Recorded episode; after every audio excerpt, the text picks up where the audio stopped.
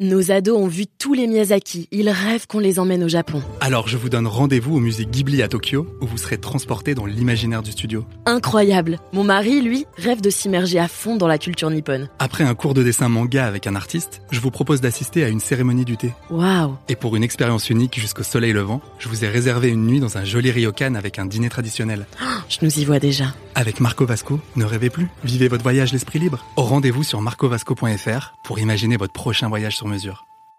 Cyril Payret, bonjour. Bonjour Quentin. Alors, quand on termine une expérience professionnelle, un stage, un job, enfin qu'importe, euh, il y a deux types de personnes. Il y a ceux qui, qui, partent euh, par la petite porte sans faire de pot de départ, et il y a ceux euh, qui partent avec grandiloquence par la grande porte, avec un pot de départ parfois fastueux, quand, quand, c'est possible évidemment. Vous, vous êtes quel type de, de personnalité? Suis, je suis plutôt pour l'option euh, pot de départ, euh, très clairement, parce que, parce que je pense qu'il faut, il faut marquer le coup, ça permet de solder, euh, solder, solder l'expérience et puis, et puis partir sur une bonne dernière impression. Malheureusement, le départ se résume souvent qu'à ça, qu'au pot de départ.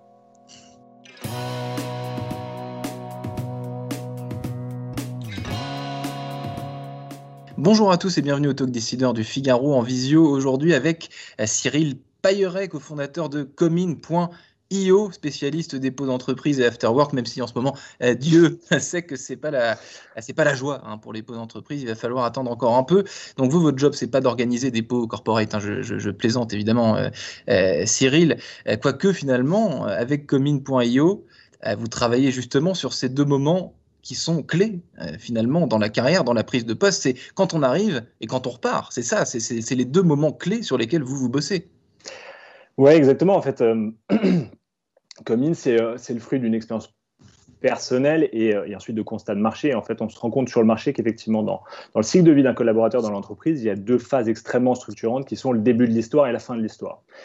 début de l'histoire, tout le monde s'accorde à dire que euh, c'est plus une option. Il faut veiller, il faut soigner l'accueil des nouveaux arrivants, euh, qui est extrêmement structurante à court terme, euh, parce que c'est source d'engagement des nouveaux arrivants. que ce soit pour un stage, un CDD ou n'importe quel type de job, hein, finalement.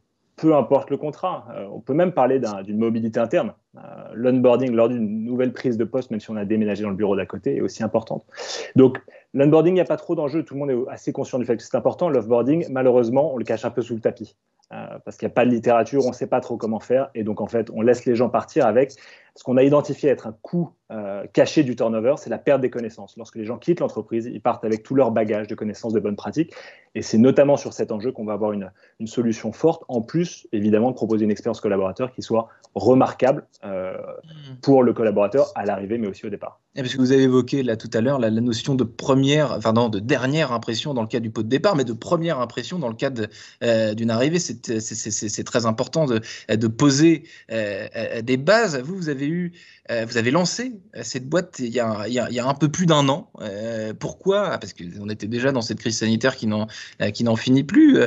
pourquoi il y, a, plus d'un an? Et comment est née l'idée de, de ce que, à nouveau, c'est à la fois le fruit d'une expérience personnelle. j'ai eu la chance, dans le cadre de mes études, de faire des stages dans des grands groupes en France, enfin des grands groupes français qui ont été des expériences professionnelles super structurantes pour moi. Euh, néanmoins, j'ai rencontré une difficulté, c'est que euh, sur six mois de stage, il m'a fallu euh, peut-être trois mois pour être vraiment opérationnel à mon poste. Donc, sur six mois, finalement, c'est très long. Et je me suis rendu compte qu'en fait, je m'étais posé exactement les mêmes questions que mon prédécesseur. J'avais fait les mêmes erreurs que mon prédécesseur. Donc, en fait, finalement, je me suis dit, pourquoi est-ce que finalement, pour bien préparer un onboarding, il ne faudrait pas accompagner l'offboarding du prédécesseur À nouveau, toujours pour pouvoir essayer de capitaliser sur la connaissance, l'expérience qui est acquise par quelqu'un et éviter qu'elle ne, elle ne, elle ne quitte l'entreprise en même temps que la personne prend la porte, soit parce qu'elle a choisi d'aller travailler ailleurs, soit parce que c'est la fin de son contrat. Le, vous qui avez, vous, vous citez, sans, les, citer évidemment, des, euh, des, grands groupes, des grandes entreprises françaises, le, pire écueil euh, euh, qui, existe, qui, subsiste encore aujourd'hui en termes d'inboarding et, d'offboarding, c'est quoi le, défaut, pardon, qu'ils ont tous peut-être, c'est quoi en matière de, recrutement? Bah, En matière de recrutement et d'onboarding, le, pire défaut, c'est l'indifférence. et c'est vrai pour l'offboarding, c'est que le plus souvent, euh, heureusement d'ailleurs dans le cadre d'un départ, euh, ça ne se passe pas systématiquement mal, mais ça se passe dans l'indifférence. Et donc euh, finalement, on peut jamais compter sur le fait que quelqu'un qui a travaillé chez nous finisse par promouvoir l'entreprise. et à l'onboarding, bah, le pire écueil, c'est aussi cela. C'est-à-dire que Aujourd'hui, les entreprises se donnent beaucoup de mal pour essayer de mettre en œuvre tout un tas d'actions de, pour, pour, pour, pour, essayer de rendre cette, cette phase remarquable. Néanmoins, on est souvent dans des, dans des scénarios qui sont génériques, qui est le même pour le collègue qui est assis à côté, etc. Et donc, aujourd'hui, on a besoin de personnalisation, on a besoin d'avoir de l'impact rapidement à son poste. Mmh. Euh, et c'est pour ça que nous avons pris un, un parti euh, spécifique chez Comine, qui est de mettre à disposition un contenu super spécifique pour aider quelqu'un à être euh, pertinent à son poste ou opérationnel plus rapidement. Cyril Payret, à l'heure où on parle euh, de sentiment d'appartenance, d'implication euh, dans les sociétés, euh, de, raison d'être, de sens, etc. Moi, je prends un exemple très personnel. Ma, petite sœur qui est en stage au musée Yves Saint-Laurent, son premier jour de stage, elle avait une petite, une, petite enveloppe avec un mot à l'intérieur. son ordinateur était déjà prêt, des tas d'indications, histoire de ne pas commencer avec les, les, yeux bandés. Il y a certains stages ou certains jobs, on arrive et l'ordi est même pas prêt, on est obligé d'appeler l'informatique, il y a déjà une demi-journée qui se passe. Donc, euh, qu'est-ce qui va pas? A priori, c'est du bon sens, mais, mais ça ne l'est pas toujours. En fait, il y, a, deux sujets. Quand on parle d'onboarding, donc de l'accueil des collaborateurs, euh, il y a deux volets. Il y a un volet qui est purement intégrationnel. Comment est-ce qu'on montre à la personne qu'elle était attendue? Et donc, on a pensé à lui paramétrer son ordi avant, à lui écrire un mot à la, main. Euh, et donc, on se rend compte que le collaborateur se rend compte qu'elle euh, était attendue, votre petite sœur. Donc, c'est super positif parce que du coup, elle va être engagée.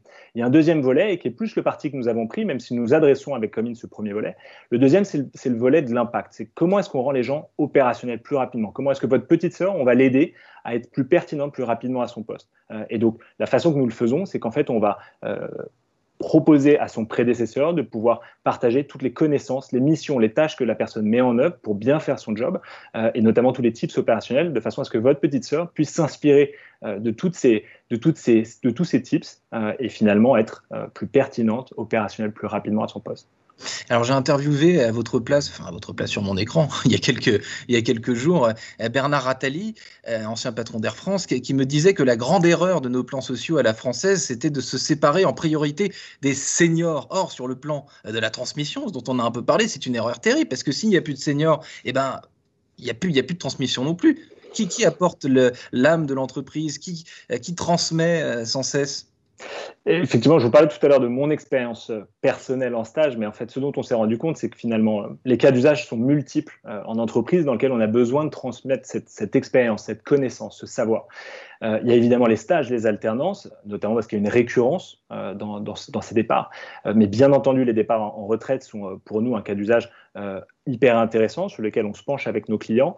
les mobilités internes, les fins de CDD, les gradués de programme, les VIE, il y a tout un tas de contrats pour lesquels on a besoin de s'assurer que l'expérience acquise par quelqu'un ne doit pas être perdue euh, et qu'en fait les successeurs n'auront pas à réinventer la roue éternellement, euh, ce qui est une source d'inefficacité euh, énorme pour les entreprises. Quoi. Donc je suis d'accord avec vous, les départs à la retraite sont bien entendu un, sujet majeur et notamment dans les grands groupes.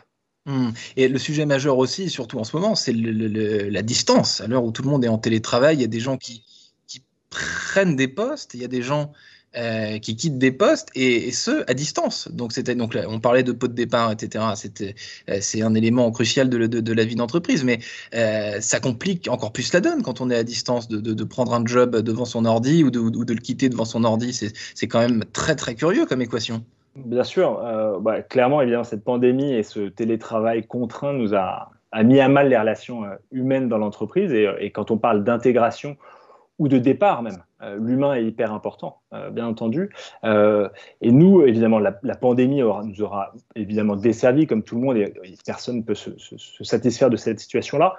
néanmoins, ce télétravail que nous avions identifié comme étant une bonne raison de partir sur ce marché il y a maintenant 18 mois, nous a poussé, puisque les entreprises nos clients étant essentiellement des entreprises qui comptent plusieurs centaines, plusieurs milliers ou dizaines de milliers de collaborateurs, euh, ont continué de recruter et de voir des collaborateurs les quitter.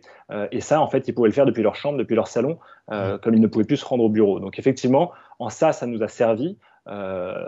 néanmoins, je pense qu'on va se diriger vers, vers, une situation un peu plus hybride, mêlant télétravail et, et travail sur site, et on aura toute notre place aussi.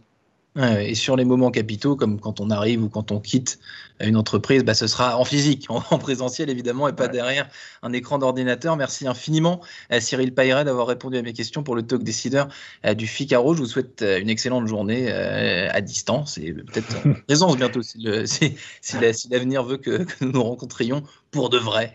Cette expression que, dont tout le monde a très envie en ce moment. Bonne journée à vous, Quentin. Maxime? C'est bon? Alors, c'est dans la boîte? Ouais, c'est dans la boîte.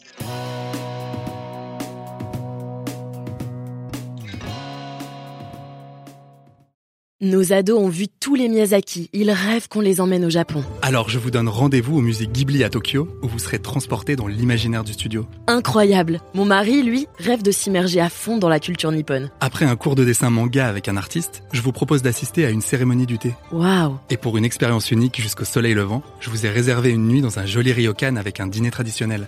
je nous y vois déjà. Avec Marco Vasco, ne rêvez plus, vivez votre voyage l'esprit libre. Au rendez-vous sur marcovasco.fr pour imaginer votre prochain voyage sur mesure.